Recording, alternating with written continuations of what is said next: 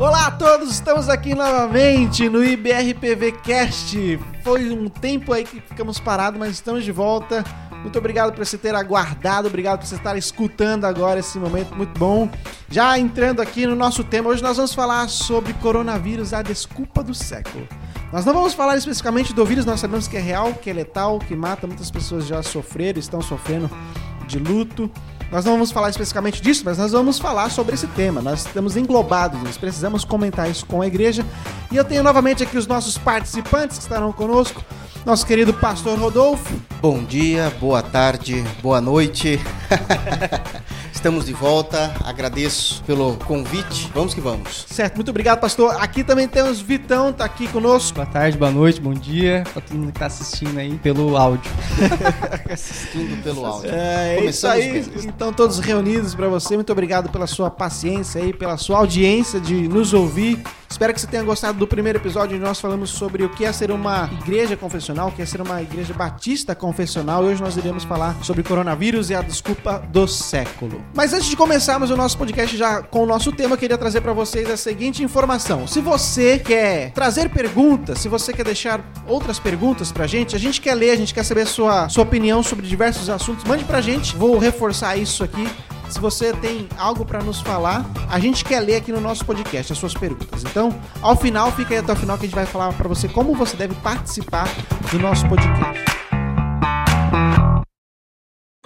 Vamos então para a nossa primeira parte da nossa conversa com esses dois queridos amigos. Nós vamos falar um pouco de polêmicas, talvez, teorias da conspiração, coisas que nós ouvimos. Pastor, o que você chegou a ouvir de teoria da conspiração sobre o coronavírus?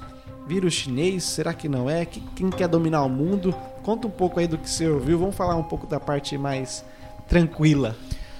Pois bem, apenas salientando o que você disse no início, é importante dizer que esse podcast não tem, não tem como teor querer discutir o vírus em si. Isso tem que ficar muito claro. Uh, o que ele tem representado e o que ele tem feito em nossa sociedade, o que ele tem feito no mundo, as dificuldades da, da própria Organização Mundial de Saúde, as mortes que nós temos visto e ouvido são reais. É um vírus perigoso. Então nós não estamos discutindo isso. A questão não é propriamente o vírus aqui né, nesse podcast. A questão Sim. é o que é que ele está trazendo no consciente coletivo das pessoas.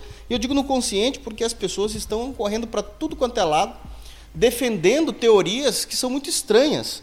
Ah, estranhas para a própria ciência, estranhas às escrituras, e aí você acaba vendo que é, é uma mistura de crenças partindo muitas vezes de um cristão, mas é uma mistura de crenças e você fala, meu Deus, da onde é que eles estão tirando todas essas informações e por que é que eles creem dessa forma?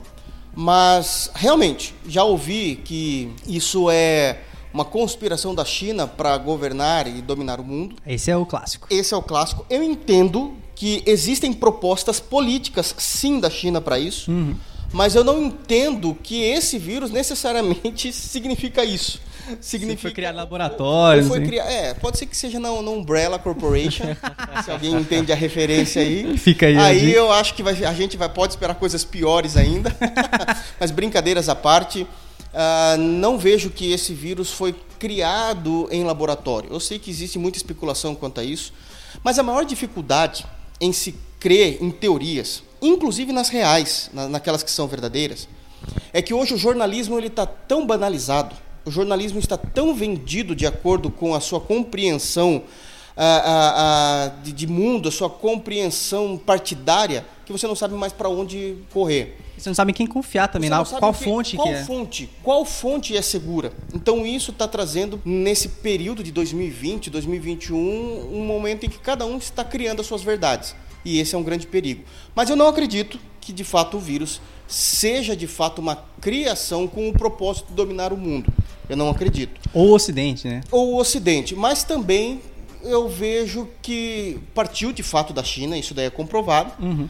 E se houvesse, pelo menos, alguns defendem né, perpetuamente que foi a partir de um chinês específico ter comido um morcego. Poxa vida, pessoal. Aí que entra a questão sanitária das coisas também. É Se isso é real, olha o que uma pessoa, por causa de uma falta de higiene, cometeu no mundo todo. É muito complicado, né? É muito complicado. E ainda mais fake news hoje em dia, que o pessoal acha que o melhor jeito de você verificar uma fake news é passar ela pra frente. Pra ver qual pessoa que vai verificar ela aí. Aí eu não sei se é verdade ou não, mas eu tô passando aqui, ó. Aonde vai entrar o e-farsa, não tem aquele, aquela É. página lá, que o e-farsa falando, não, ele que teve que correr atrás pra ver se isso é real ou não. Então, e existem sites para você poder ver se realmente aquela notícia procede ou não e tudo mais. Mas é muito complicado você saber realmente qual fonte é confiável para você Uhum. verificar aquela informação que chegou para você.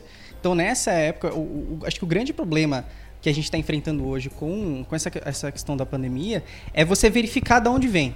Sabe assim? Você saber em quem, poxa vida, em quem que eu confio. Porque senão você vai começar a acreditar em um monte de teoria maluca.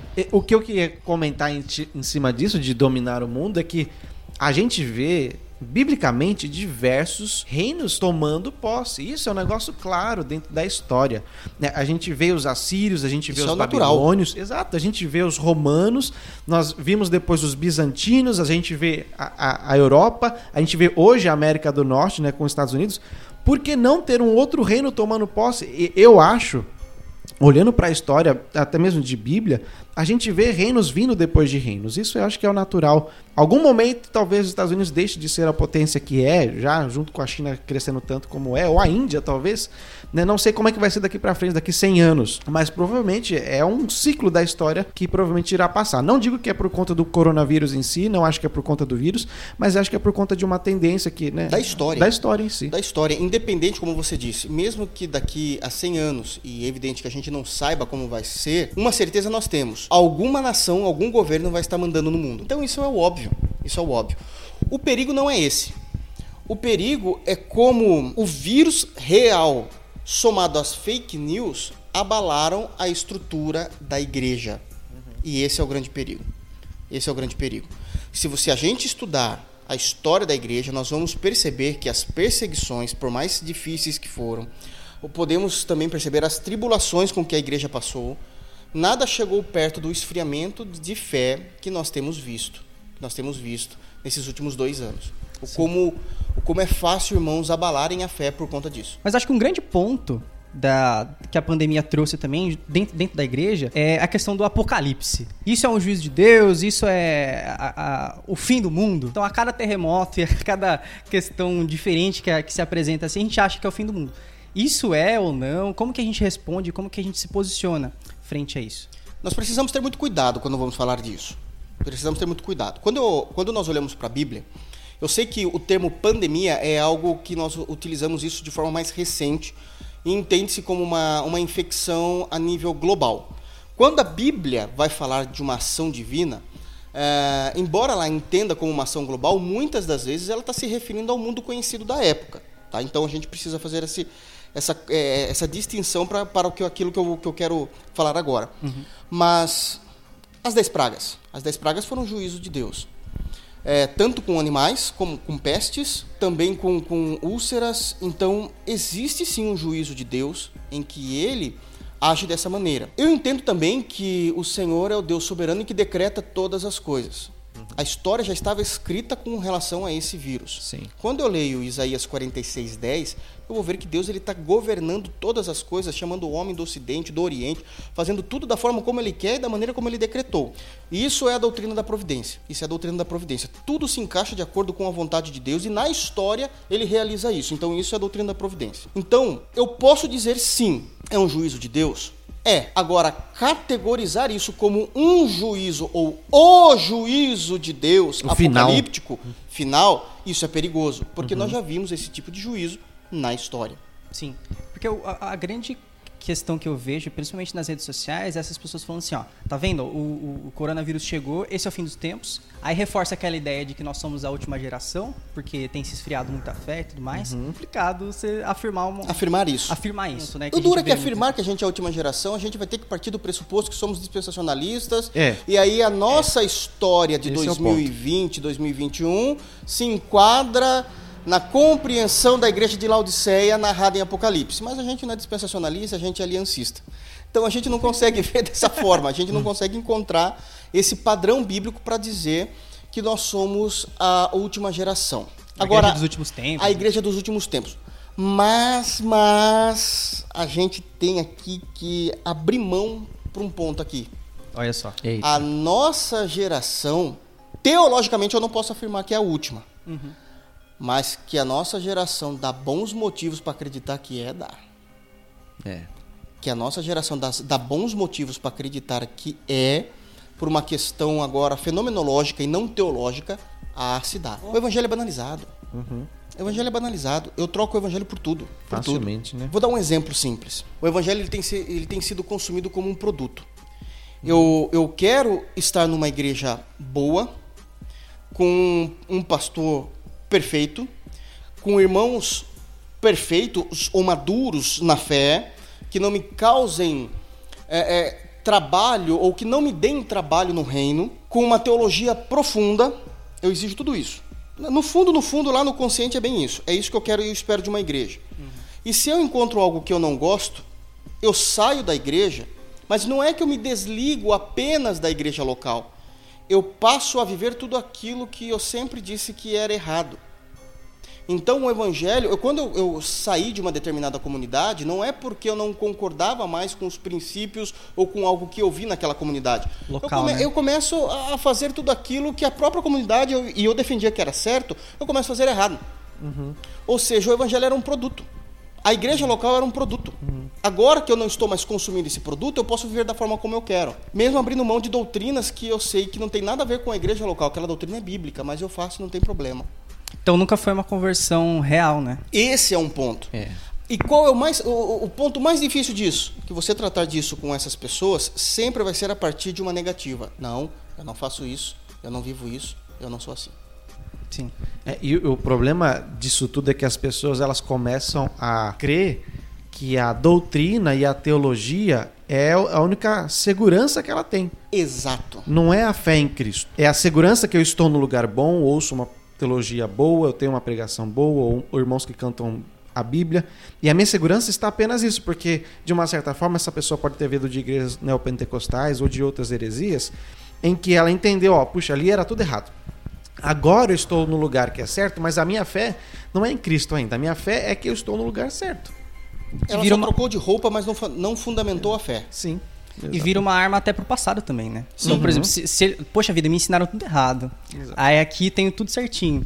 Mas é só, é só para eu pegar esse conjunto de, de doutrinas que contradizem a anterior, para eu atacar a anterior, mas a partir do momento que eu não concordo com essa aqui, eu vou concordar com a minha. Então o problema sempre foi o coração em todos, esse, todos esses anos de caminhadas. E para tratar disso é muito complicado. A- o isolamento social, ele traz muito essa questão do íntimo da pessoa à tona, porque ela vai ter que lidar consigo mesmo. Então se ela tá longe da- do produto que ela consome, ela tá longe de alimentar aquela questão de igreja, vamos dizer assim. sim. Então o esfriamento ele vem à tona, acho que justamente por conta disso, porque quando a pessoa ela, ela, ela tá sozinha, ela precisa lidar com ela mesma. Então o que que tem dentro dela? Ou se tem alguma coisa? né? Ou quando ela está com um grupo que. Um grupo que realmente já não é mais ortodoxo na- na- na- nas doutrinas e na vivência daquilo que as escrituras nos dizem, eu me conformo com aquele grupo.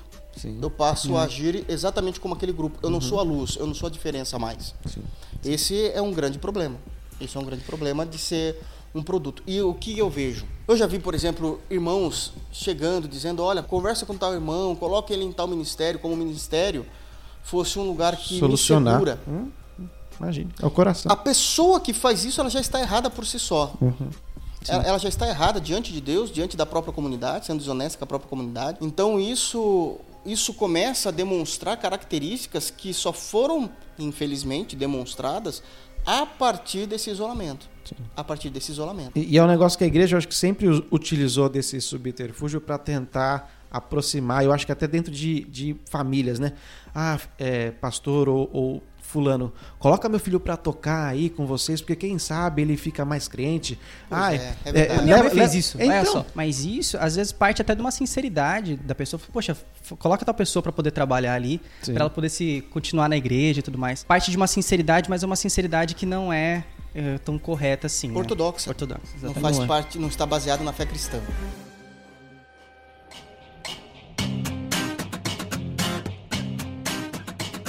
E, e a gente consegue, talvez, olhar para o passado e enxergar em algum período né, da Bíblia em si, onde a gente possa falar que houve uma pandemia como a gente tem vivido, ou algo que a gente possa citar das Escrituras que, que seja algo semelhante à, à questão de, de um cuidado com, com a vida no mundo em si, né? Porque a gente está vivendo algo agora.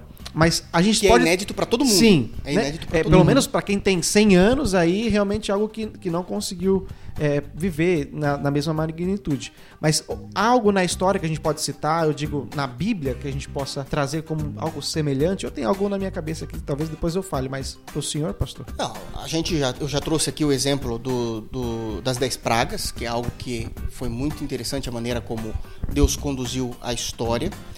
Ah, falando a nível de pandemia, é impressionante como Deus muitas vezes trouxe doenças sobre nações, doenças sobre as nações. Nós vamos ver isso nos relatos dos reis e dos profetas. Eu me lembro de um, de um agora estou me lembrando aqui de um evento em que Deus fez estourar hemorroidas sobre os inimigos Nossa. do povo de Deus, fazendo com que esse povo de fato sofresse, sofresse dores, que eles não conseguissem se levantar e nem mesmo fazer as suas necessidades, porque isso doía demais. Sim. Então você imagina isso num período em que não havia o mínimo de tratamento para isso. Saneamento básico, nem nada. Hum, Sim, imagina, né? Imagina. Então, você imagina é, é, ver essa situação ou vivenciar essa situação como castigo e juízo de Deus Sim. na história. Nós vemos isso também. Mas se a gente for sair um pouco agora do contexto bíblico e histórico, daí a gente tem que ir para a peste negra. Peste negra, século XIV, foi algo terrível, foi a maior. Acredito que foi a maior, chegando aí a quase 200 milhões de mortos Misericórdia. diminuiu em quase acho que 20% a população do planeta. É É muita muita, gente. coisa. Na época, né, É? pra época, a, a proporção é muita gente. Oh, meu Deus do céu. Imagina. Né? Em tudo isso, a igreja subsistiu. Uhum. A fé subsistiu. O foco, é por isso que eu quero que fique muito claro aqui: o foco não são as circunstâncias. Sim. O foco é a qualidade da fé. A qualidade da fé. A, a minha uma outra pergunta dentro disso é, é período de restrições de culto, né? Porque falando de, de peste negra ou falando é, a gente, o senhor comentou de inimigos, né? Mas um período em que a igreja foi impedida de talvez de cultuar e é algo que eu tenho na minha cabeça e depois eu, eu passo para o pastor a pergunta é claramente o período depois da divisão dos reinos, né? Quando vem Ezequias e convida todo o reino do norte a participar da Páscoa que há 200 anos não era praticado pelo povo. Sim. Não É sabiam duze- nem onde estava o livro. Não, é, duze... é exato, no, no, no 200 Foi anos da achado, qual... foi achado por ele, acho, Sim. inclusive, né? Foi isso mesmo. E, e você tem assim um povo inteiro que não cultuava ao Senhor. Havia assim, são várias gerações que não sabiam o que era cultuar a Deus. No, é o momento de Páscoa em si. É, você tem algum outro relato para poder falar? Ó, e nesse caso eu acho que por conta do pecado em si, né? O pecado do povo do norte se afastou de Deus e eles não deixa- deixaram de cultuar o Senhor. quando eles foram para a Síria. Quando a gente lê o profeta Oséias, do- um dos argumentos que o Senhor Deus usa de forma peremptória, inclusive, é que Deus levaria eles para a Síria, o reino do norte, reino do norte, tá? Seria levado para o reino da Síria. E um dos argumentos de Deus é um argumento que, ao meu ver, pessoal, quando eu, inclusive quando eu expus esse, esse capítulo, eu tentei colocar isso como, como uma visão, por favor entendam, mas uma visão tão, tão simples da parte de Deus, porque a preocupação de Deus ao julgar o povo do norte, o reino do norte, dizendo vocês vão ir para a Síria, era a seguinte: quando vocês forem levados para a Síria, lá vocês não irão me cultuar, porque não há o templo. Nós precisamos entender que o culto era litúrgico no Antigo Testamento. Então lá não haverá o templo. Se não havendo o templo, vocês não irão cultuar, não haverá os sacrifícios. E como é que vocês irão me buscar? Quando eu leio esse relato, na minha mente vem exatamente a maldade humana. Porque enquanto Deus está se preocupando com aquilo que é santo, dizendo: olha, o culto precisa continuar, eu sou Deus, a glória é minha. Vocês precisam entender quem eu sou. Uma vez entendido quem eu sou, vocês precisam me cultuar. Isso é uma premissa prioritária do povo de Deus, o culto a Deus. Nós vamos ver isso de Gênesis a Apocalipse, o culto a Deus. Nós vamos ver Abel levando o sacrifício, cultuando a Deus. A gente vai ver em Apocalipse Deus dizendo: aquele que está sujo, suje-se mais ainda mesmo, porque eu não tenho parte com você, mas aquele que está limpo, continue limpo e me cultue. Ora vem, Senhor Jesus. Então, nós vamos ver de capa a capa o culto a Deus. E ele fala isso lá no profeta Oséias, e na minha mente vem a maldade humana, porque está descrito lá também no livro de Oséias, como se isso fosse uma prioridade para o povo. E a resposta foi negativa mesmo. Deus estava dizendo: como é que vocês vão me cultuar lá se eu mandar vocês para a Síria? E o povo está respondendo, mas quem diz que a gente está preocupado em cultuar? A gente está preocupado com as nossas finanças, a gente está preocupado com a nossa economia aqui no, no Reino do Norte, em a gente deixar de sermos uma nação soberana, porque Reino do Norte deixou de ser uma nação soberana, foi atacada e nunca mais voltou. A- Deus destruiu, destruiu, aniquilou o reino do norte na Síria. Nunca mais existiu o reino do norte, só ficou o reino do sul. E isso estava focado na preocupação de Deus com relação ao seu culto e a restrição que eles teriam. E isso não foi colocado em pauta quando o povo do norte chamou ah, ah, os seus dizendo venha, porque tem esse texto que todo mundo interpreta de forma errada. Se eu não me engano é o capítulo 6 do profeta Oséias. Vinde e louvemos ao Senhor porque ele nos resgatou e tal. Mas isso só era uma lorota para dizer assim, é isso que Deus quer? Então tá bom, deixa eu reunir todo mundo, venham, vamos adorar, porque assim ele vai mudar a nossa sorte. Como Fica se- mecânico, né? Como se fosse algo mecânico. Eu adoro e Deus muda. Pronto, e Deus fala, não aceito esse tipo de culto. Não aceito. É. O culto de vocês é como um orvalho. Pela manhã que brilha e já seca logo que sai o sol. E acaba a história. Então, de fato, houve essa, é, é, é, esse momento em que o culto ficou restrito. Mas todas as vezes que o culto ficou restrito, o povo de Deus foi a bacarrota. Eu, eu vou até fazer um paralelo de, de uma das pregações que eu trouxe no, no domingo, que eu comentei assim para os irmãos que é, a gente percebe que há irmãos que falam, puxa, tá passando a lista dos nomes de quem vai pro domingo, eu vou só colocar o meu nome aqui, depois eu tiro, porque quero só demonstrar que eu tô com a intenção de ir. É justamente o que o Zé está retratando do povo. Exato. E o povo tá dizendo, ó, vou, vou só orar aqui a Deus, vamos todo mundo cantar um louvor aqui, vamos ler um, um texto aqui para que Deus possa nos abençoar, e é isso que ele quer. Né, Então, no nosso contexto de igreja local, ah, eu vou só colocar meu nome na lista de quem deseja ir pro culto e depois eu digo que não vou mais. Talvez seja um paralelo bem, assim, Eu atual. sei que, que existem. É óbvio, ninguém é bobo, gente. A gente sabe aqui que existem situações de força maior. Mas é quando isso vira um costume. Vira um costume. Eu vou segurar lugar, qualquer coisa. Né? E não é assim. Inclusive, num dos sermões que a gente pregou em Jesus é o sim, sim, não, não. Né? Sim.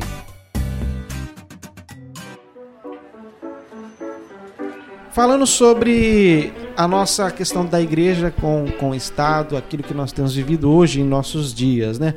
A gente comentou sobre a questão de como o povo, é, como Deus queria que o povo cultuasse a Ele, as privações que o povo teve por estar em pecado em 200 anos, a questão do Senhor condenar as nações é, e trazer pragas, assim como aconteceu no Egito. Mas hoje a nossa história atual, do cuidado que o Estado tenta trazer, talvez ele esteja ultrapassando. Como é que o senhor entende essa questão do Estado com a igreja? Estou jogando uma bomba aqui já.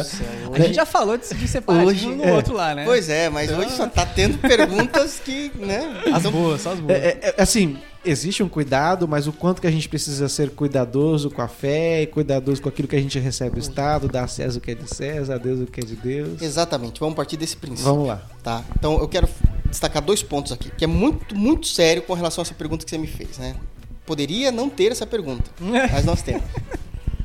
Mas a primeira pergunta é que a gente precisa entender o seguinte: a igreja, ela sempre foi inimiga do mundo, por uma questão óbvia que não precisa nem entrar aqui em, Em detalhes, em né? detalhes.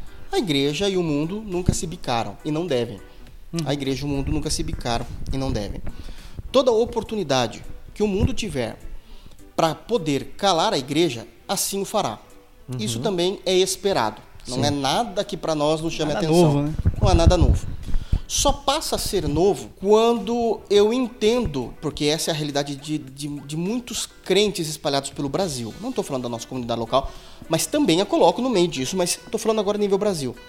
Quando eu olho para o texto bíblico, seja ele qual for, eu leio o texto, eu entendo o texto, eu creio no texto, eu creio naquela teologia, eu creio que aquilo é real. Eu só não acredito que isso possa ser real no meu tempo diante de Deus, no, na- no momento em que eu vivo diante de Deus.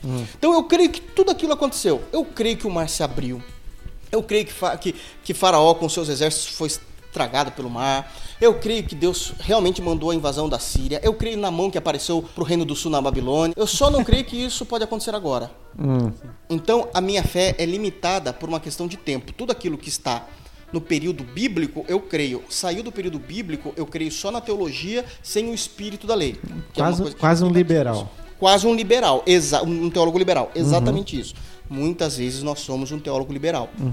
Nós somos um teólogo ortodoxo na mente, mas um teólogo liberal no coração. Sim. Exatamente isso, Marcinho. Sim. E aí o que, que acontece? Eu preciso entender então que Estado e igreja não se bicam. Isso é um ponto muito, muito pacífico. E eu sei que, embora exista esse cuidado que você citou aqui com relação a evitar a propagação do vírus, A saúde pública em si. a né? saúde pública em si, eu sei que também aquilo que eles puderem calar a voz da igreja, eles vão querer calar. Uhum. Só que eu não vejo ainda, eu posso, posso pode ser que amanhã eu mude essa, essa opinião Ok. minha, tá? Pode ser que amanhã eu mude essa opinião. Mas eu não vejo ainda que o Estado está pegando só no pé da igreja, porque de fato não é. Sim. Sim. Eles não estão proibindo só a igreja de cultuar. Uhum. Pelo contrário, pelo- nos últimos meses estão fechados várias empresas, estão fechados vários estabelecimentos, mas a igreja está sendo permitida estar aberta. Sim. Sim, Só para datar aqui o nosso, o nosso, o nosso papo para dizer quando que a gente tá falando isso, né? Março 2021. Então Isso. até o momento não é só no pé da igreja que o Estado tá pegando. Exatamente. Até esse momento não é no, no- no pé da, não é somente no pé da igreja. Pelo contrário, nós temos hoje leis que aprovam o funcionamento dos templos religiosos, Sim. enquanto que estabelecimentos como uma lanchonete, por exemplo, está fechado. Sim. Então a gente precisa entender aí, ver com esse discernimento que não vejo neste momento específico como uma perseguição religiosa declarada. Velada sempre vai ter. Velada sempre vai sim. ter. Declarada nesse momento não, porque existem leis que estão nos protegendo, ok? Então esse é um primeiro ponto. Segundo ponto, muito mais terrível do que o primeiro. Se os crentes, porque eu estou partindo, a, a resposta que eu estou dando ao Marcílio é partindo do Estado para a igreja, mas agora eu quero fazer o inverso. Tá. Eu quero partir da igreja para o Estado. Estado. Será que a igreja está preparada para uma perseguição? Será que a igreja está preparada a morrer por Cristo? Será que a igreja, uma vez observado que o Estado agora de fato está influenciando na nossa vida diante de Deus, naquilo que a doutrina nos ensina e o Estado prega contra e nos proíbe, a igreja está preparada para ir adiante e dizer: não vou parar, eu estarei presente, eu estarei lá, eu estarei proclamando. Ou a gente vai fechar as nossas persianas e continuar tranquilamente tomando nosso café no nosso sofá. Enten- Entende? Então, a minha preocupação, de verdade, não é com o Estado. Porque o Estado e os impérios do passado sempre nos mostraram que estão contra a igreja. Sim. Isso é óbvio. Só não é óbvio para esses crentes que creem que tudo aconteceu só no período bíblico e que agora são liberais na interpretação das escrituras. Agora, se acontecer a perseguição de fato, isso é possível. Sim. A gente espera por isso, inclusive. Sim. Porque existem promessas na Bíblia que vai falar que nós seremos perseguidos. Uhum. Eu estou preparado a dar o meu sangue? Uhum. Agora, dar o meu sangue significa a morte. Agora, eu tenho que estar preparado para morrer se eu vivo para Cristo, senão eu tenho que sair Sim. correndo mesmo. Sim. Eu tenho que sair correndo mesmo, porque vou morrer para Cristo se eu não estou pronto para Cristo. Percebe como isso é muito sutil? Então, a pergunta é: a igreja está preparada espiritualmente na sua confissão de fé para enfrentar isso? Esse é um ponto que tem que ser muito bem compreendido.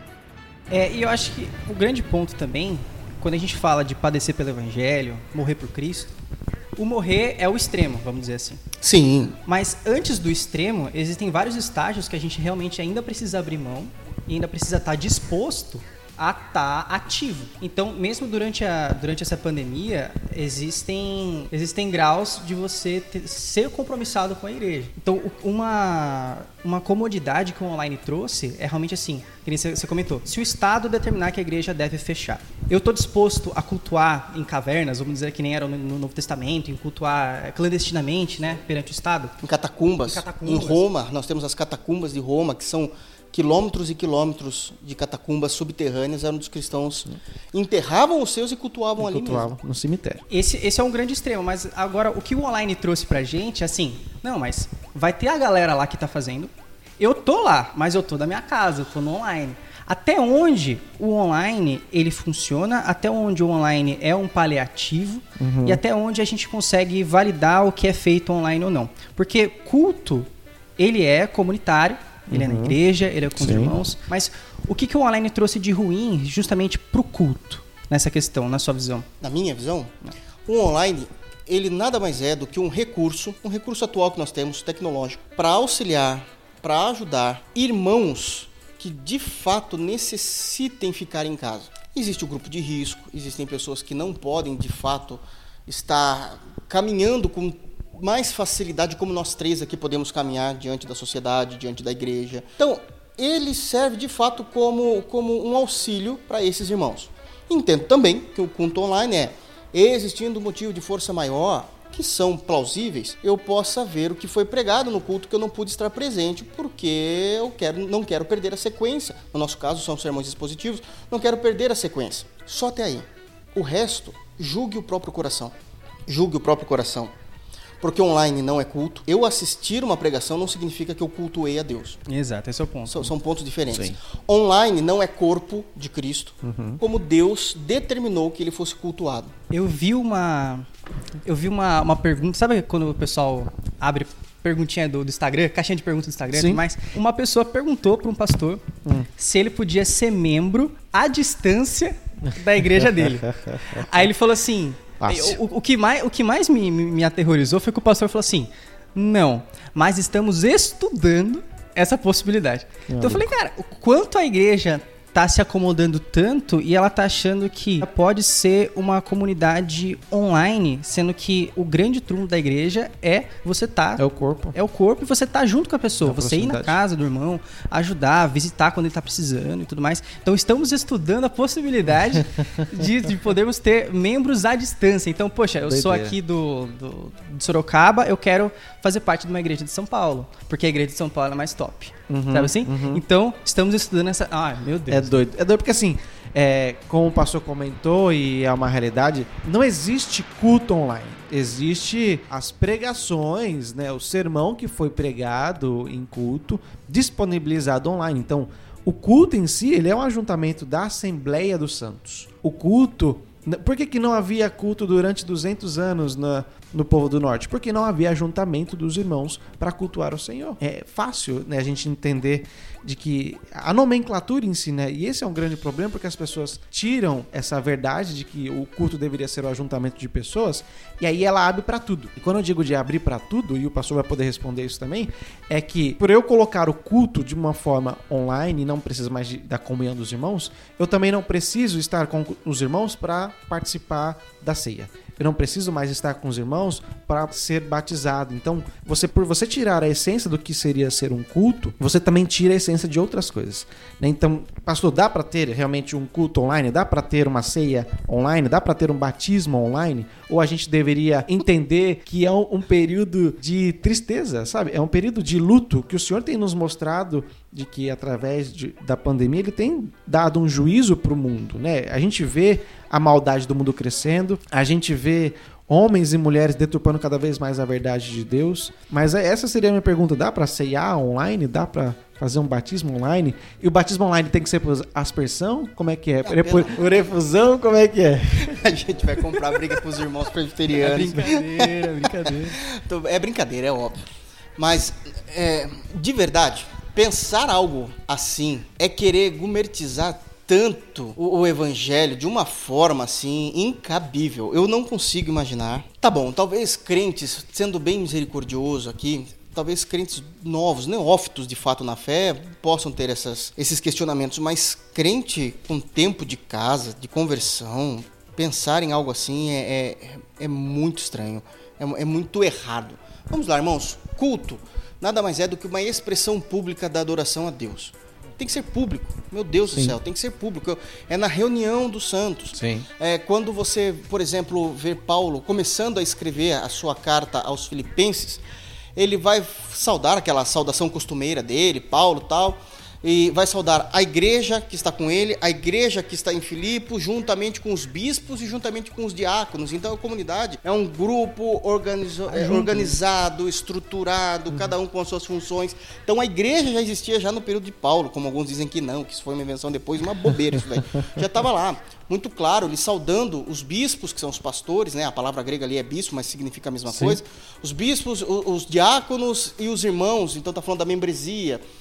Tá, tá, tá falando então da comunhão, batismo. Batismo é uma confissão pública Uhum. diante dos homens. Então fazer isso de forma, como que é? Online? Eu não É sei online. como. Batismo online. O pessoal faz, Pelo fala- Zoom? bota uma TV, Meu Deus, eu vi isso daí. Você viu? Ah, Agora eu vi isso mesmo. Verdade, vocês estão me falando, eu vi isso daí. então você na sua casa com a Não, canequinha, irmãos, você não, joga não. na sua cabeça. Isso e tá sai fora do padrão da ordem. Primeiro que a gente tem que entender que batismo e ceia são ordenanças. Ordenanças não é só para cumprir, mas é para seguir a risca, Uhum. tá?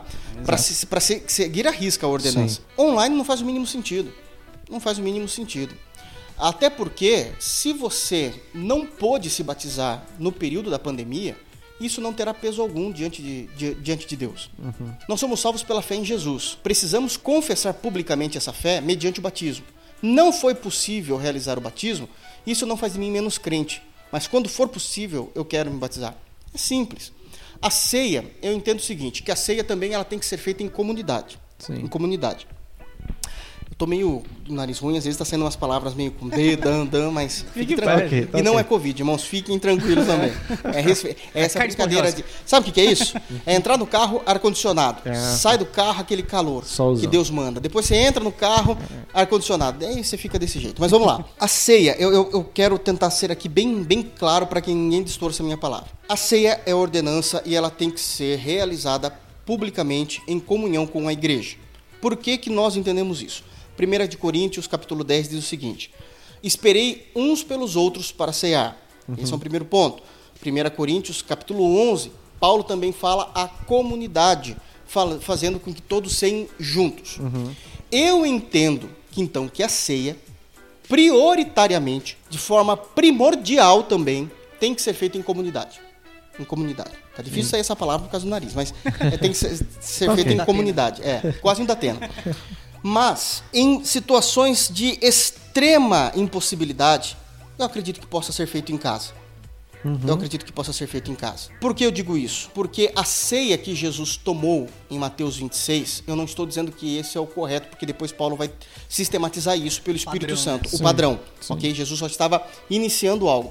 Ele tomou com os doze, o que era isso muito importante, até onde a gente sabe foi com os doze, e existia já discípulos de Cristo ali e não estavam presentes. Mas precisamos também entender que Jesus já estava para ir para a última semana, que ele não teria tempo para um culto. Tem, tá, tá, vendo? É uma situação exclusiva. Circunstancial. Circunstancial. Uhum. Esses irmãos, por exemplo, que cultuavam a Deus em Roma nas catacumbas, com certeza ceiavam na sua particularidade.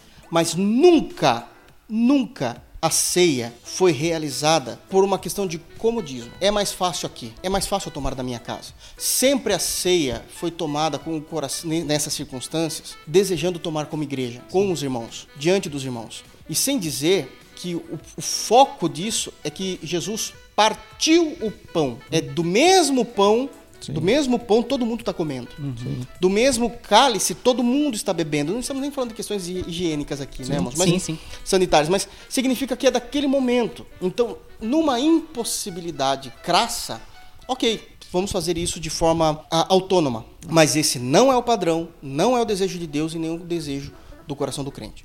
Porque o que a gente vê justamente nessas facilidades e nos tempos de crise também, ou qualquer coisa que se apresente. O tá... circunstancial se tornou padrão. O Sim. circunstancial se torna padrão, justamente porque parece que a gente está sempre esperando alguma coisa para poder escapar daquilo que é um, um, compromisso que a gente tem. Sim. Então, se a gente se firma com a igreja, com um compromisso com Cristo, por que, que a gente está querendo facilitar para estar tá no nosso conforto ou alguma coisa assim? Falta da gente avaliar justamente o, os nossos princípios, assim, né? Sim. Dentro de, do que, que a gente está querendo com aquilo. Por que, que eu estou querendo tornar a ceia online? Será uma questão sanitária mesmo? Uma questão circunstancial? Ou é uma questão de comodismo? Que uhum. eu não uhum. quero lá participar porque não gosto, sei lá. Sim. Ou tô com preguiça, acordei tarde. De novo. Rodei. Fa eh, façamos uso do argumento paulino.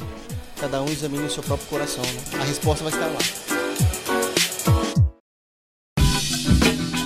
Bom, falando do tempo que nós passamos aí de realmente onde teve fechamento das igrejas, logo no começo do, do lockdown e que basicamente todas as igrejas necessitaram de fazer suas reuniões, aliás, de cancelarem suas reuniões e, e passarem a, a, transmitir, seja o, o, sermão online ou algo do tipo, as reuniões online, começou-se um, um, uma onda de mensagens online, de igrejas online. Né? Como para o senhor foi esse período, momento de reflexão, como é que foi de escolher as mensagens para a igreja local? A gente lembra que, irmãos, até se sentiram um pouco difíceis de ouvir algumas mensagens, porque era não conseguia compreender, falar, nossa, estamos passando um momento tão difícil e, e, a mensagem continua sendo algo que nos cobra, que, né, que não nos estimula, não, irmãos, vai passar, vai dar tudo bem, mas era uma mensagem de, de cobrança do Senhor, né? E como é que foi para você como pastor enxergar essa necessidade de trazer uma mensagem que já não era uma sequência daquilo que a gente estava ouvindo das exposições, mas que eram, dizer assim, temáticas, mas, mas com certeza expositivas?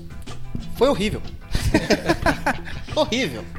Foi uma experiência que, permitindo Deus, dentro dessas circunstâncias, eu não quero ter mais. Você já tinha gravado algum sermão online assim? Você já tinha passado por essa experiência de, de ter que gravar, alguma coisa assim? Eu que- acho que eu gravei uma palavra simples, que não, um sermão, não chega nem a ser um sermão, mas foi, foi debaixo de outras circunstâncias. Muda tudo. Muda tudo. Muda tudo. A, a- quando aconteceu de fato o lockdown, isso faz um ano atrás. Sim, exatamente um ano. Ou está para fazer aí. Uhum. Porque foi em março de 2020, nós estamos em março de 2021, foi, foi um ano atrás. Foi algo terrível. Primeiro porque é inédito para todos os pastores vivos. A não ser que tenha algum pastor Matusalém aí. Mas lidar e pastorear na pandemia foi algo, e é algo ainda, infelizmente, né? É algo inédito e muito difícil. Esse é um primeiro ponto. Segundo, que o pregador, quando ele está pregando, ele está pregando a palavra de Deus, mas ele também está observando a igreja. E na observância durante o sermão, o pastor ele, ele consegue perceber quais são os pontos do seu sermão que ele precisa ser um pouco mais demorado, porque a igreja precisa entender mais aquele conceito que as escrituras está dizendo, aquele ponto que ele que ele acabou de falar, ele percebe que a igreja entendeu, é muito simples, ele pode se é, ir para o próximo tópico da, do- da mensagem, do próximo versículo a ser exposto, Tranquilizar o coração, né? tranquilizar o coração e falar: a igreja entendeu esse ponto do que esse texto está dizendo, do que essa carta, esse livro está dizendo, então eu posso ir para o próximo texto e sabendo que aquele o próximo texto, o próximo versículo pode ser um pouquinho mais complexo, então ele vai sentindo a comunidade e ele consegue, embora ele já saiba o que ele vai pregar, ele vai sabendo a intensidade do tempo em que ele demora em cada texto, em cada versículo, se aquilo tem sido fácil ou não. Quando termina o sermão, ele consegue ter uma percepção é, da igreja, porque a percepção dele mesmo sempre é a pior. Diante de Deus eu estou falando isso. Diante de Deus, eu posso dizer assim que ontem, a gente está gravando numa segunda-feira aqui, irmãos, no, no culto de ontem eu saí muito mal, porque eu achei que eu preguei muito mal. Mas eu tive testemunhos. Daí você fala, meu Deus, realmente é Deus que opera em nós mesmo e Paulo está certo. É, não que eu queira discordar de Paulo, pelo contrário, que Deus me guarde disso. Mas a gente é só o vaso, o tesouro está está dentro mesmo do vaso. Então isso, isso é, é- é maravilhoso. Mas a percepção nossa sempre é: eu poderia ter pregado melhor, eu poderia ter sido mais profundo em determinado texto, eu poderia ter trazido uma compreensão melhor. Lidar com uma igreja é, é, tudo eu tô falando no presencial, irmão. Sim. Ó, prestem atenção aqui, irmão. Tudo é no presencial. Lidar com uma igreja que ela é multifaciada em idades é muito difícil. Eu não sou tão velho assim, ainda estou na casa dos 30. Então, as minhas ilustrações Que são vezes, boas. que são, amém. Que bom, aqui. que bom. Eu Então, entendo, eu porque entendo. essa é a minha frustração. Porque Spurgeon, poxa, Spurgeon, ele me humilha todas as vezes que eu leio, porque ele era o rei das ilustrações. E eu tô falando isso de uma forma muito sincera. Que sabedoria Deus deu a esse homem para conseguir ilustrar textos bíblicos de uma forma que o homem é de 1800 e eu, em 2021, consigo entender coisas que ele ilustrou lá usando a coerência da época dele. Então ele tem que ser muito bom para acontecer isso. As minhas ilustrações, às vezes, não alcançam o coração dos irmãos mais velhos. Isso é realmente algo muito frustrante. Principalmente quando você fala de God of War, às vezes. num Kratos ali no meio. É, mas porque tem a ver com o grego, eu tento Sim, trazer sim. aquilo, mas eu vejo que uma Que é parte muito entende boa, tal. pelo- Aí quando eu vou para um outro lado e tento ser um negócio mais ah, ah, clássico, mais É. cult, né? Daí eu não alcanço talvez o coração da rapaziada. É, é muito difícil, mas eu consigo perceber. Então eu já percebi também, eu já me peguei fazendo né? duas ilustrações sobre o mesmo ponto. Pronto. Uma para os jovens entender e seguindo já estou fazendo uma outra ilustração para os mais clássicos, para os mais cults entenderem também. e tem dado certo. Mas eu quero que Deus me ajude a melhorar nisso. Amém. Mas eu consigo fazer isso na presencial. Olhando as pessoas. Olhando as pessoas. é. E pregar para uma câmera. Primeiro que É você tem que ficar olhando exatamente para aquele lugar, porque senão dá a sensação que eu estou olhando para tudo e não estou dando muita importância para aquilo que eu estou pregando. Sim. No- na pregação presencial, eu consigo olhar para vários irmãos durante o sermão. Sim. Não é? Eu estou olhando porque faz. Eu estou me comunicando naquilo Sim. que eu estou falando, olhando para os irmãos, olhando nos olhos dos irmãos. Sim. Na câmera, o olhar é fixo. Já é uma dificuldade para mim. Confesso. Sim, é terrível. Não tá- Eu não estou acostumado. Então já é uma dificuldade você ter que ficar olhando só para a câmera. E segundo, você vai pregando, meu. É, você está gravando uma música. Por quê? Porque você não está tendo a expressão, você não está tendo um feedback do comportamento, das cabecinhas virando, dos olhinhos olhando para cima, questionando, pensando, raciocinando, a negativa da cabeça, a afirmativa da cabeça, Sim. dos irmãos entendendo ou não entendendo, tendo dificuldades, as expressões de meu Deus, me perdi. E às vezes o Sim. pastor é misericordioso, olha, lembra, a gente tá falando disso, irmãos. Ah, me lembrei, lembrei. Daí você vê a pessoa até meio alegrinha. Você, per- você perde essa referência. Total. Então é algo muito frio, ao meu ver. Tem gente que manda super bem pregando pra câmera. E que bom, que bom mesmo. Eu prefiro pregar presencialmente. Então essa foi uma dificuldade.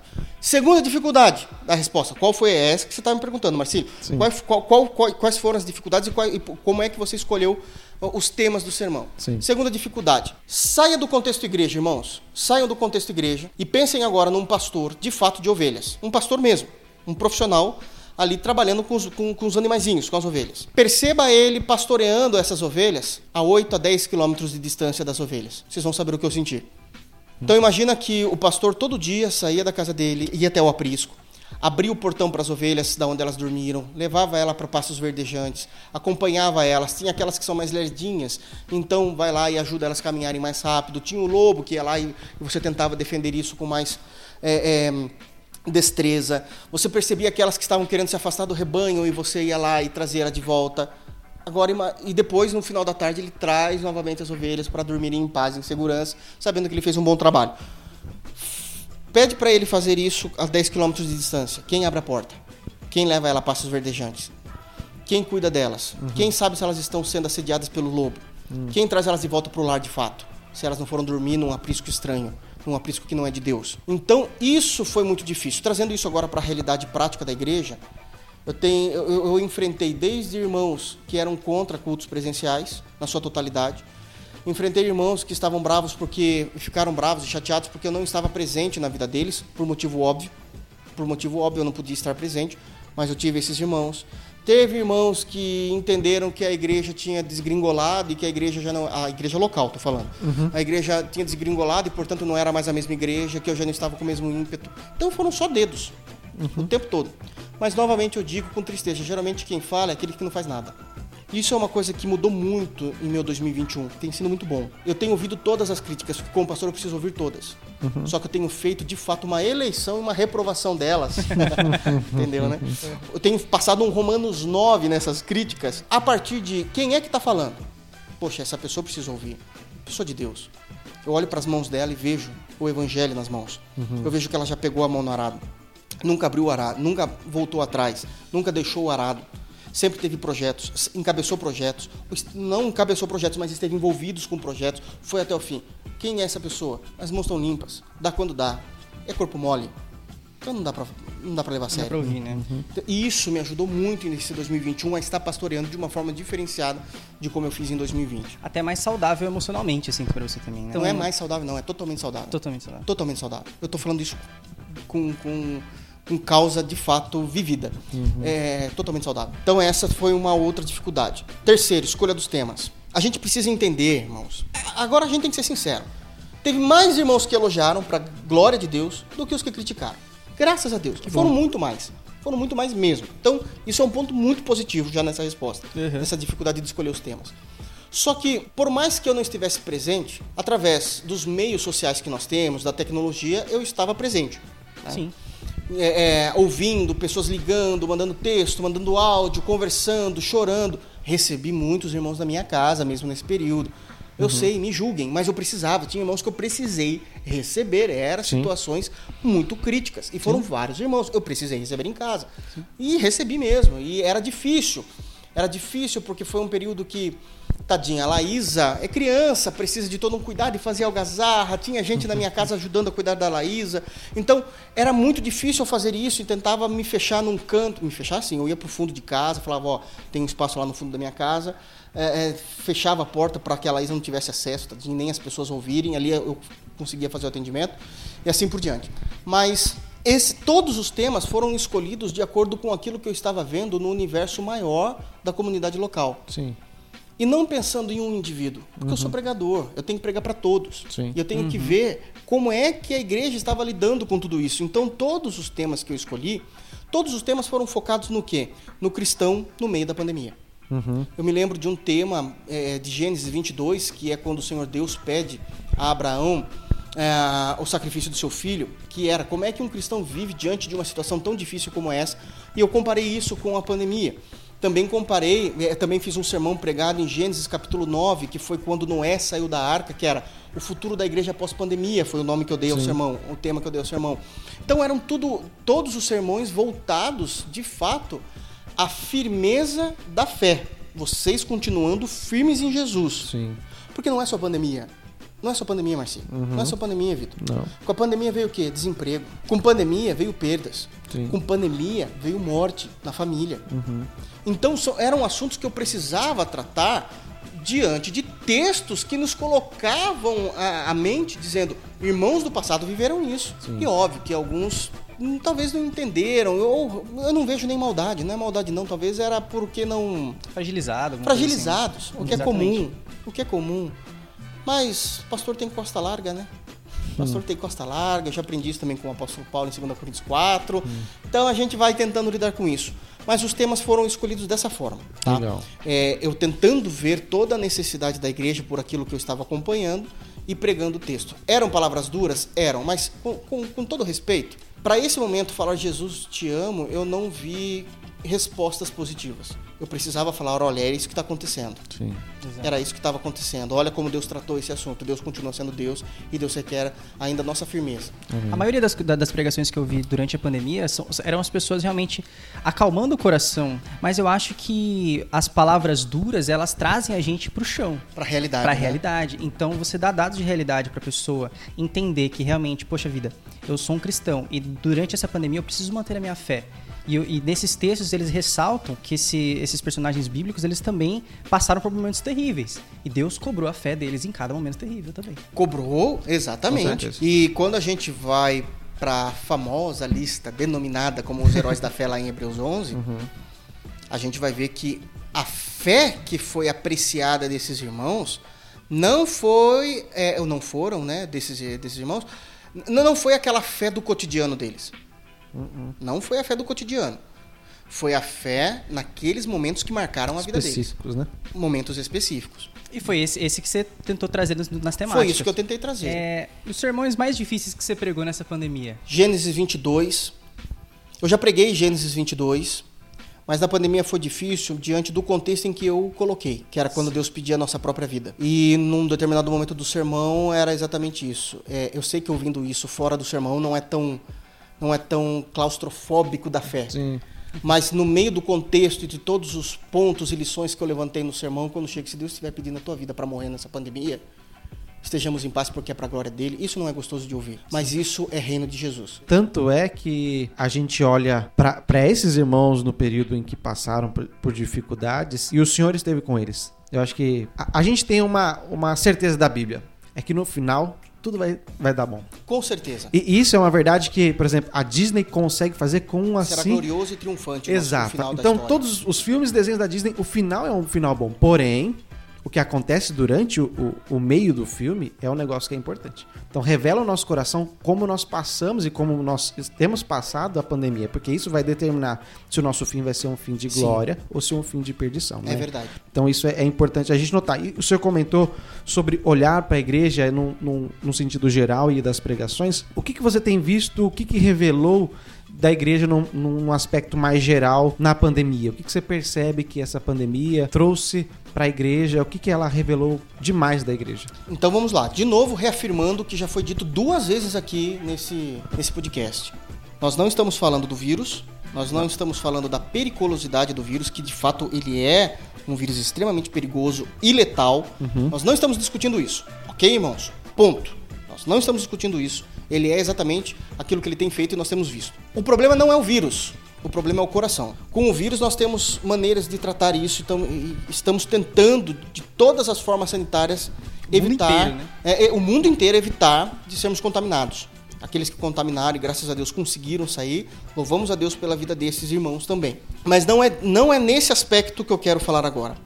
Quando eu vejo essa, o que ele revelou, é que o vírus também, então percebam a palavra que eu estou usando, também, não estou falando específico, mas também foi uma peneira para as igrejas. Uma peneira revelando muitas vezes irmãos que facilmente se esfriam da fé e irmãos que permaneceram firmes. Irmãos que se esfriaram na fé não por causa do vírus, porque o vírus nunca os contaminaram, graças a Deus, e quero que não contamine mesmo. Sim mas o vírus foi uma escada para eu pular as fronteiras da cerca do evangelho. Ele me serviu como ali, ah, me, me, dá aqui um, me faz uma alavanca aqui, me dá um, entendeu? Dá um pezinho. Dá um, me faz um, um pezinho aqui, né, como a gente falava na escola, faz um pezinho para pular o muro.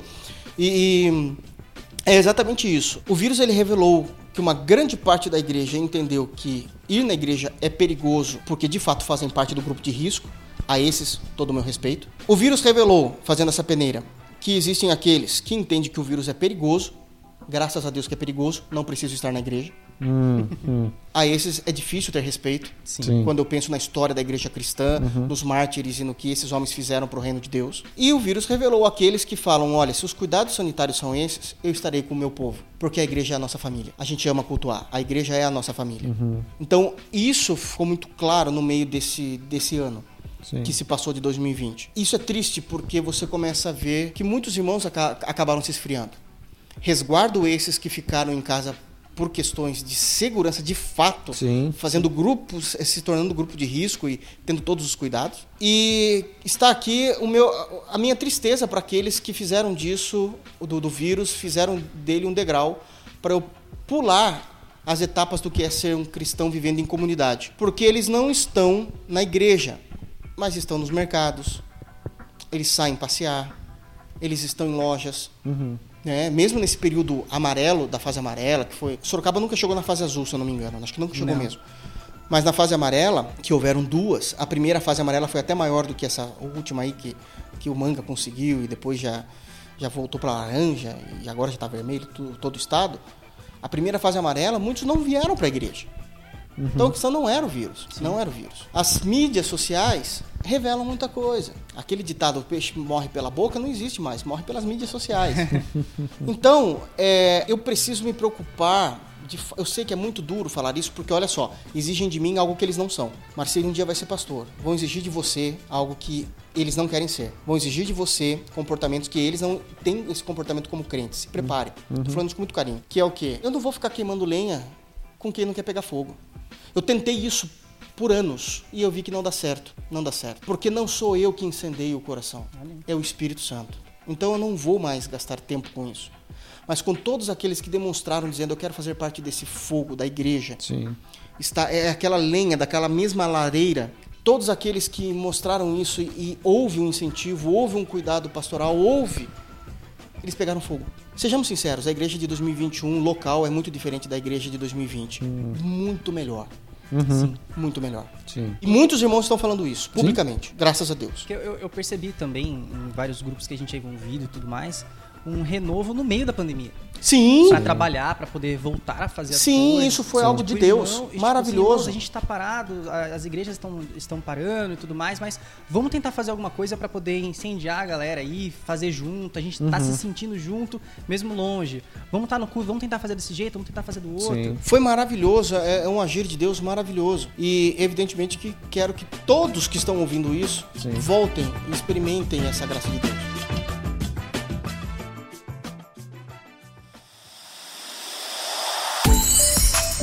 Pastor, falando, a gente, você comentou um pouco de igreja local, né? Falou do, no sentido de numa igreja geral, Brasil e, e, mundo, a gente vê essa questão do esfriamento daqueles que se renovaram e quiseram continuar e tem buscado, né? É, isso que o senhor comentou de que a gente vê que os irmãos que estão reclusos em suas casas, eles até mesmo ir ao mercado é um negócio que eles não fazem, né? Uhum. E outros não. Outros realmente postam suas fotos e viajam, fazem tudo aquilo que deveria ser feito em dias normais e não praticam a comunhão com os santos, né? Então a gente comentou um pouco sobre a igreja local e eu queria entender um pouco mais sobre a, as suas dificuldades pastorais nesse tempo de pandemia. Se você puder talvez falar quais são os ofícios que um pastor tem normalmente. Quais desses ofícios, ou todos eles, foram prejudicados e como foram prejudicados? Foi esse ano que eu tomei a decisão de não atender mais presencialmente. Foi 2021, é isso mesmo. Nós estamos em março. Foi no início de janeiro que eu tomei a decisão de não atender mais presencialmente, com o apoio da diretoria da igreja, com o alívio da minha esposa, porque eu estava colocando em risco não somente ela como minha filha. Sim.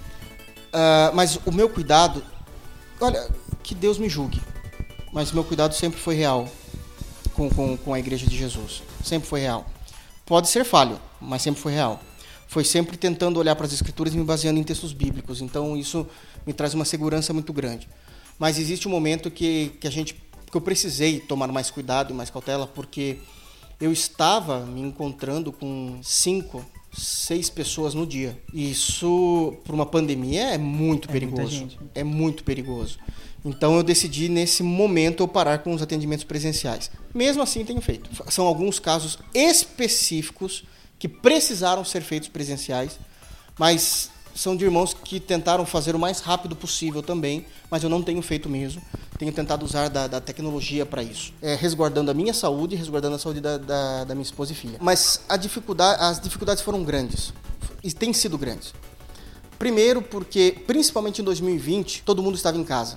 Preparar um sermão com uma baixinha linda do seu lado, só Jesus. Alguém pode dizer assim, mas isso é fácil. É, tranca a porta. Imagina. Fala isso pra ela.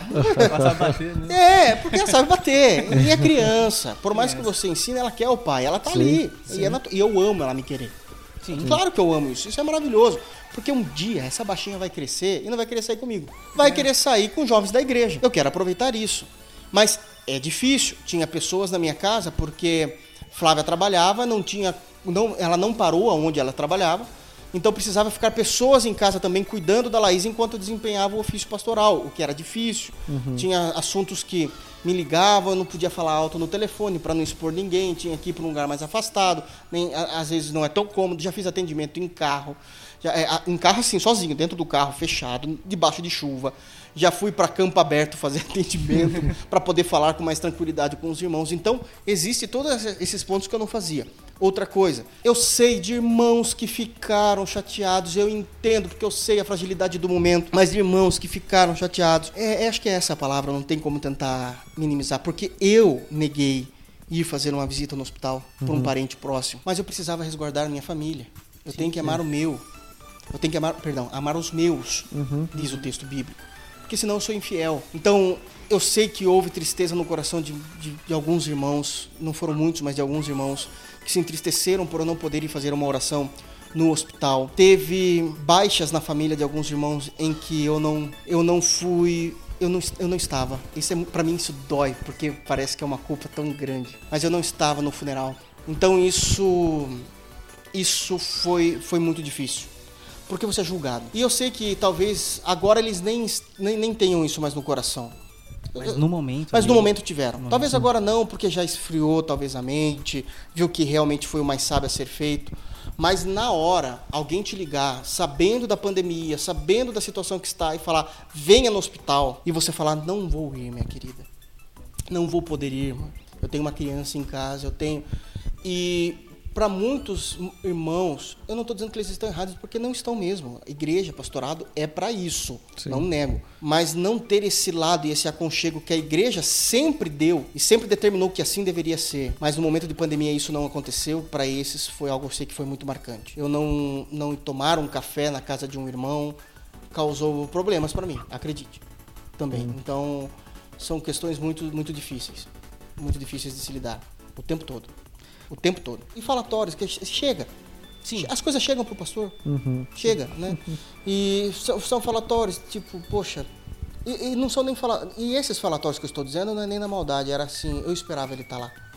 Eu precisava de um abraço dele. Ah, tem alguns irmãos que são mais frios, e aí vão dizer assim, mas eu não preciso de um abraço de um pastor, que Deus te abençoe, meu querido. Deus te abençoe, mas muitos precisam. Vou colocar você numa, numa enrascada agora, Vitor. Me bote. Eita. Você quer ver como precisa? Eu coloquei isso no, no grupo da, da nossa igreja semana passada. Falei que nós continuaríamos tendo os cultos presenciais na fase vermelha, aqueles que entendem que são grupo de risco e precisam tomar esse cuidado, não venham no culto, assim o façam na paz, mas que haviam irmãos que precisavam. De forma muito, muito, muito rápida, muito simples. Você não sentiu a frieza dos adolescentes? Total. É que às vezes a, a igreja funciona esquecendo dos adolescentes, esquecendo das crianças, esquecendo dos jovens. Que eles precisam de estar mais junto disso também, né? É óbvio. O que a gente tentou fazer justamente com os adolescentes foi iniciar é, leituras diárias. Então a gente está tentando, por todos os meios possíveis e imagináveis, trazer eles juntos mesmo longe. Mas não tem nada que substitua o culto público, não tem nada que substitua a gente estar junto, não tem nada que substitua Claro a que não. cara. As Não crianças estão ficando doidas também. Eu vou contar um difícil. caso aqui. Admilson e Marcela, me permitam. né? Porque, pra você ver, a Larinha, hiperativa. Ela tá ficando tão assim, tão, tão, tá tão estressada de ficar presa, quando a, o Admilson, a Marcela pede alguma coisa pelo aplicativo, pra poderem comer, pra não, não saírem, e chega o motoboy pra entregar, ela sai correndo pra falar com, com o motoboy.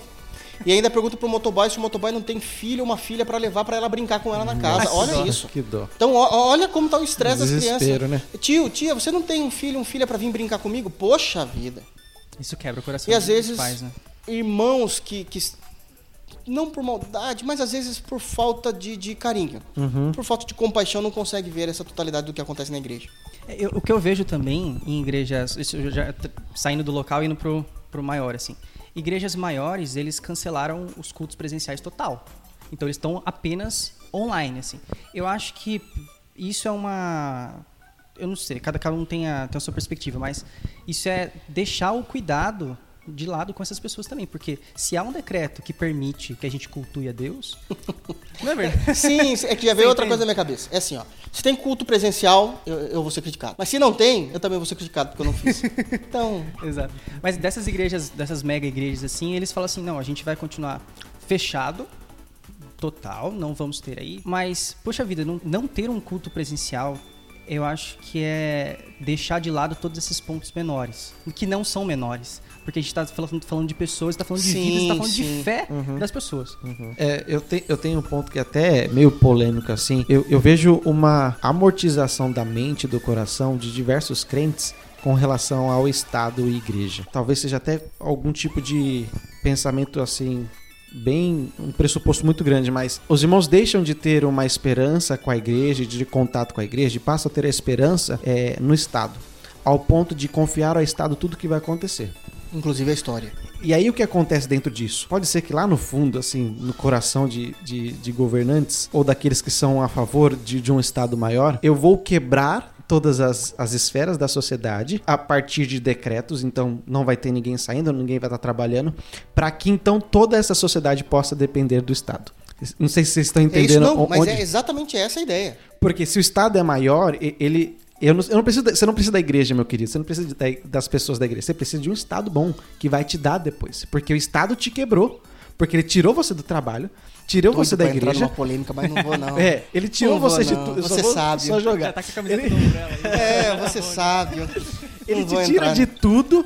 E aí ao final ele fala assim: Mas eu que vou te dar. Você não precisa de igreja, você precisa de mim cada vez maior.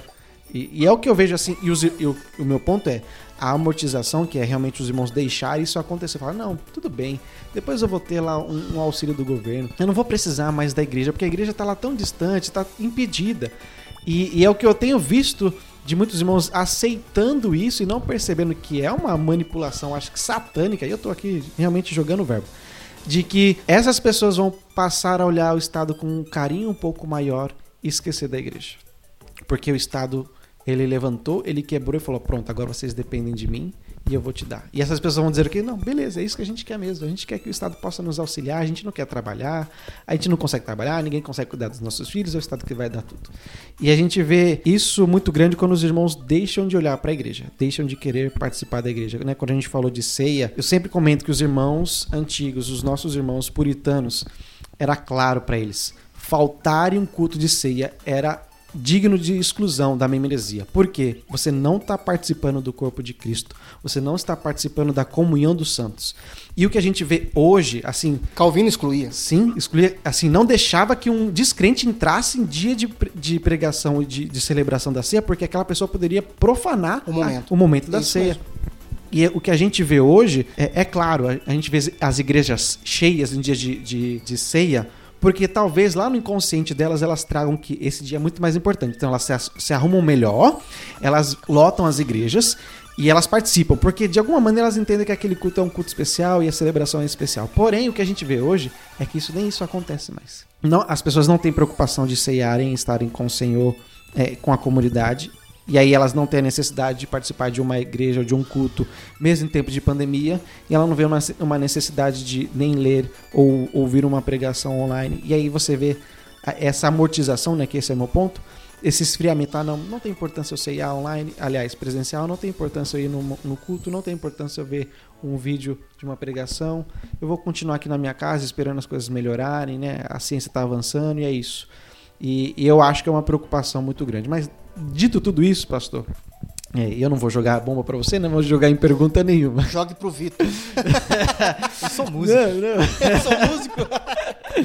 Não, a, a, minha questão, tudo isso que a gente comentou, né, da gente entender que o coronavírus eles tem sido uma desculpa para muitos dos nossos dias, eu queria uma palavra do Senhor, né, uma palavra que fosse realmente sobre essa questão do esfriamento espiritual que a gente vê na igreja brasileira, que teve em nossa igreja local também, mas ainda assim o Senhor trazendo os que são sendo salvos, a gente vê irmãos piedosos chegando na nossa igreja local, irmãos que são da nossa igreja se despertando para o trabalho e para o ministério. Eu queria ouvir do Senhor uma palavra do Senhor para os nossos irmãos que estão nos ouvindo nesse período, uma, uma palavra de consolo, uma palavra de Deus para os nossos corações. Né? Eu não vou realmente fazer nenhuma pergunta escandalosa aqui, não, mas é realmente pedir uma palavra do Senhor a esses irmãos. Queridos, eu, eu gosto de, de, de sempre trazer a história como nossa testemunha, porque a história nos traz fatos, a história nos traz aonde não errar ou como errar. E esse é um ponto primordial agora para esses momentos que nós temos vivido. O esfriamento espiritual, infelizmente, sempre fez parte do povo de Deus o esfriamento espiritual, o desânimo espiritual, a preocupação maior com a sua própria vida do que com a glória de Deus, a preocupação maior com os seus próprios cuidados do que com o cuidado do reino, sempre foram muito sempre foi muito presente na vida da história, tanto do Antigo como do Novo Testamento. A igreja não pode errar mais nisso. A igreja já é madura, quando, quando eu me refiro de igreja não local, mas a igreja tem no mínimo dois mil anos de história, sem entrar nos, por detalhes, nos pormenores se Jesus Sim, nasceu é. no ano zero, no ano quatro, no ano três antes, uhum. por favor. Mas a, a, a igreja tem dois mil anos de história, 2021 anos de história. Já é madura o suficiente para não cair nos mesmos erros. Cair na, em frieza espiritual, em desânimo espiritual, é mostrar o quão frágil é a nossa fé, é mostrar que a nossa espiritualidade não estava baseada no sacrifício de Jesus, mas estava baseada num grupo de pessoas, estava baseada em uma pessoa, estava baseada em um pastor, estava baseado em qualquer medo do inferno. E aí vocês coloquem o que for necessário. O que não pode é entender que por causa de uma pandemia o reino de Jesus parou. O reino de Jesus avança uhum. o tempo todo. Assim como o reino e a história de Deus na humanidade avançou o tempo todo. Vieram impérios difíceis, muito piores do que essa pandemia. Cadê os impérios? Uhum. Mas a igreja está aqui. Vieram doenças seríssimas como a peste bubônica, a peste negra, século XIV, 200, quase 200 milhões de pessoas mortas. A igreja continuou. Uhum. A fé continuou. As orações ainda eram feitas. A ceia ainda era realizada. Nunca parou. A gente precisa olhar então para a história como a nossa tutora, olhar para a nossa história como a nossa pedagoga, para que nos ensine o caminho correto de andar uhum. e de saber viver em Deus. Uhum. E principalmente, Apocalipse, embora tenha muitos misticismos sobre esse livro, o fato é que a palavra Apocalipse é revelação. Foi tirado o véu do futuro da igreja. Uhum. Foi tirado o véu que nos impedia de ver o que aconteceria no futuro. E quando esse véu foi tirado, nós vimos o Cordeiro sobre o trono. É o Cordeiro que tem delegado todas as coisas, é o Cordeiro que tem decretado, é o governo que tem é, é o Cordeiro que vem que tem movido a história. O futuro da história é triunfante e glorioso Amém. em Jesus. Amém. Portanto, aqueçamos a nossa fé em Cristo e continuemos a nossa esperança não estão em palavras de jornalistas que têm compreensão ideológica de um lado, do outro e tentando trazer algo à tona. Não. A nossa compreensão está em Cristo. Uhum. E é aqui que nós fazemos o uso da nossa fé. Então, mantemos-nos. Tem uma palavra de Hebreus, a, a carta aos Hebreus, que diz o seguinte: que Jesus, ele é a nossa tábua de salvação. Se nós estivermos vivendo um momento que estamos perdidos num oceano, mar aberto, céu aberto, sem nada para nos proteger, com grandes ondas, turbulentas, nervosas e com grande tempestade. No meio desse mar há uma tábua, simples. E a gente se agarra a ela e tudo será resolvido. Esse é Jesus no meio do mar revolto. Eu entendo que a pandemia precisa dos seus cuidados e teremos esses cuidados. A partir disso, é a nossa fé em Jesus. Então, aquecemos o nosso coração em Cristo.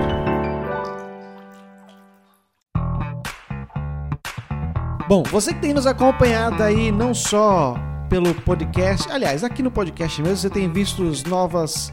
É, o que a gente tem soltado de Gotas de Orvalho. Então, se você ainda não ouviu, Gotas de Orvalho é basicamente uma, um texto que o pastor nos escreve, que comenta a nós sobre meditações que são boas para esse momento. Então, se você, se você gosta de ouvir meditações, se você tem um momento que você não consegue, né, às vezes parar para ler uma Bíblia, ouça Gotas de Orvalho, são mensagens do pastor ao nosso coração, mensagens bíblicas para que você possa acompanhar. Não somente isso, o grupo de comunicação da nossa querida BRPV tem trabalhado todos os dias para poder trazer postagens no É nosso verdade. Instagram, no nosso Facebook e também no blog da igreja. Se você acessar o blog da igreja, nós temos diversos temas que estão sendo postados lá para instruir a nossa igreja local, cada vez mais ajudar os irmãos.